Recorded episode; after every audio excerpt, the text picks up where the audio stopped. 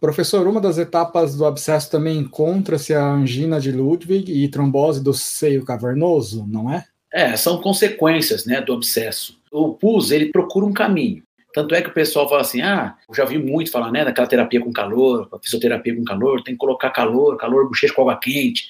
É só bochecha com água quente mesmo, é o calor que vai fazer com que o pus extravase mais rápido, vamos dizer assim, que a gente consiga drenar mais rápido. Não é que o calor ele suga o pus, o calor ele vai fluidificar mais o pus, e aí ele fica mais fácil de sair. É isso, por isso que a gente coloca calor, porque não pode colocar externo, né? Senão você pode drenar externamente o pus e aí fica uma cicatriz que muitas vezes não some.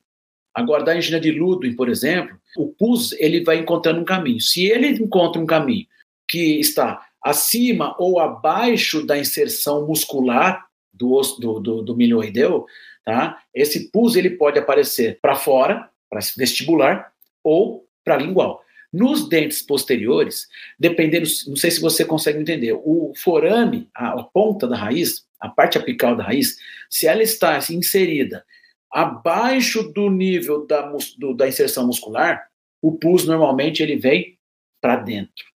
Quando a inserção muscular está mais para baixo e a raiz mais para cima, o pus geralmente vem para que é a condição mais normal. Aí o pus vem geralmente para fora. Quando existe anatomicamente essa condição onde o, o, o, músculo se insere acima do nível das raízes, aí provavelmente você vai ter, existe a chance, a grande chance de você ter o edema para o lado da orofaringe. E aí que tem o edema de Ludwig. É isso que acontece. É anatômico.